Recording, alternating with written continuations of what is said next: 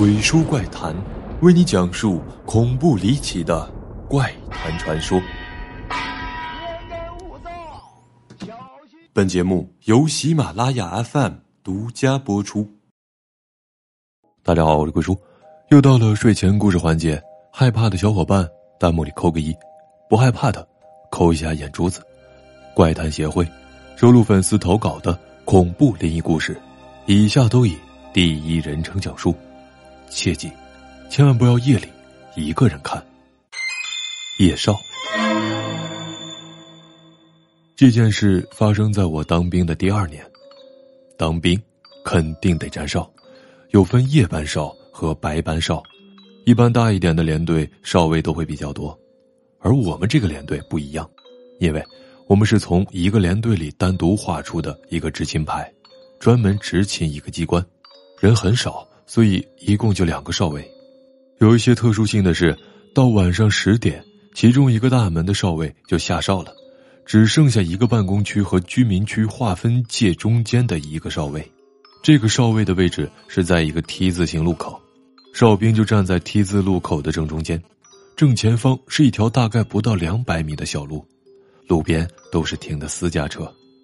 那天我站夜里十二点到两点的哨，半夜起夜。很辛苦的，站俩小时得提前半个小时起床，下哨后还要收拾半个小时，这么一折腾，基本一晚上就够睡四五个小时。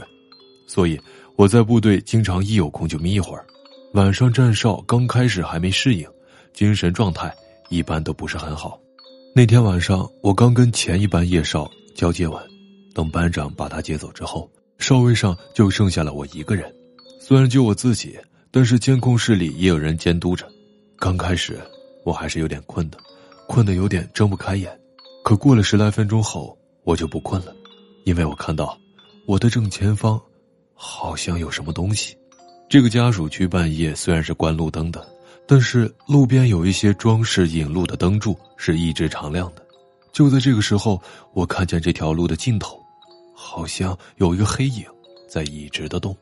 就是那种站在一个地方来回的动，我看不清是什么东西，因为离得实在是太远了。但我也不能离开哨位，更不能离开监控区。正当我想专注的看看究竟是什么的时候，我发现离我前面不远处还有一个人。刚开始以为是人，但他距离我比开始看到的那个能动的东西近很多。我发现他是一个半透明的状态。没有脚，但是能透过他的身体看到他身后的车，甚至能看见那个离我最远的、一直来回动的东西。难道是我眼神出问题了？我眨了眨眼睛，再定睛一看，瞬间头脑就清醒了。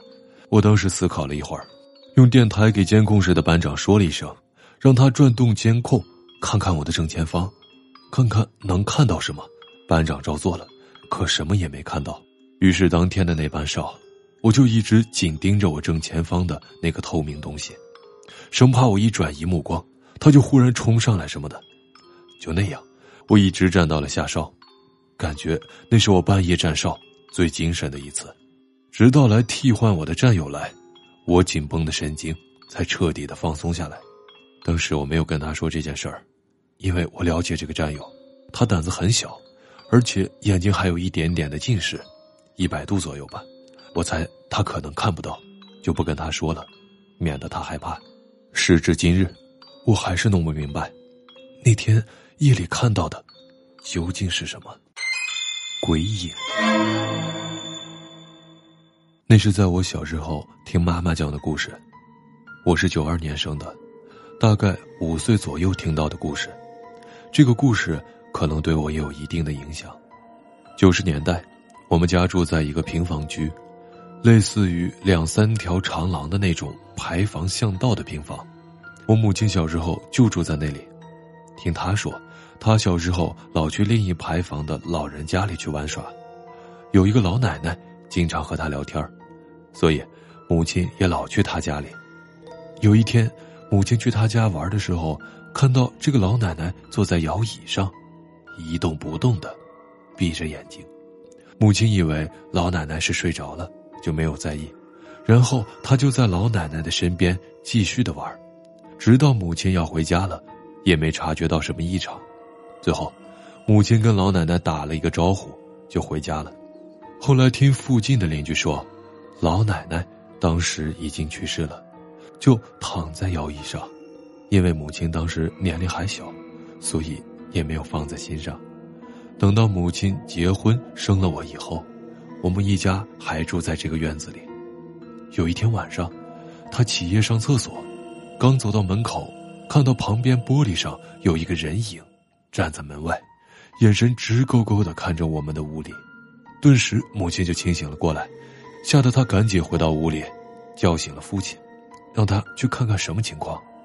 等父亲过去查看的时候，什么也没有，更没有人来过的痕迹，很是奇怪。最后，父亲安慰母亲，说可能是他眼花了，没睡醒的缘故。至此，也不知道这个事件是否跟老奶奶有关呢。但后来，我长大了一点儿。记事之后，在院子里玩的时候，经常碰到一对年轻的情侣进出，尤其是那个女的，长得很是漂亮。但是每当他们经过我身边的时候，我就会躲到门帘后面，不敢看他们，总觉得怪怪的。给我的感觉就是，我有些害怕他们，也感觉那个女子和母亲说的人影和老奶奶的故事有关，不知道什么原因。脚步。说一件我自己经历的事情吧。那年正上初中，我们学校都是早上七点到校，我要骑自行车去学校，所以基本都是六点起床。那一天，就很神奇的五点五十分就醒了。我看了看表，说还能再睡十分钟，于是关了灯。可当我关了灯几十秒之后，我清楚的听到我家里有脚步声，而且不是在家外面。就是在客厅里，我以为是爸爸妈妈，便大声的喊了好几声，可是没人回应。但可怕的是，那个脚步声离我的床越来越近，到最后基本就在床边了。我捂着头，鼓足勇气的闭着眼打开灯，却发现什么都没有。有人会说，也许是我幻听呢。可是凌晨五点五十分的时候。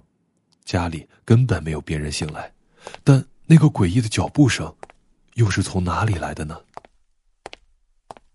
好了，以上就是今天的故事内容。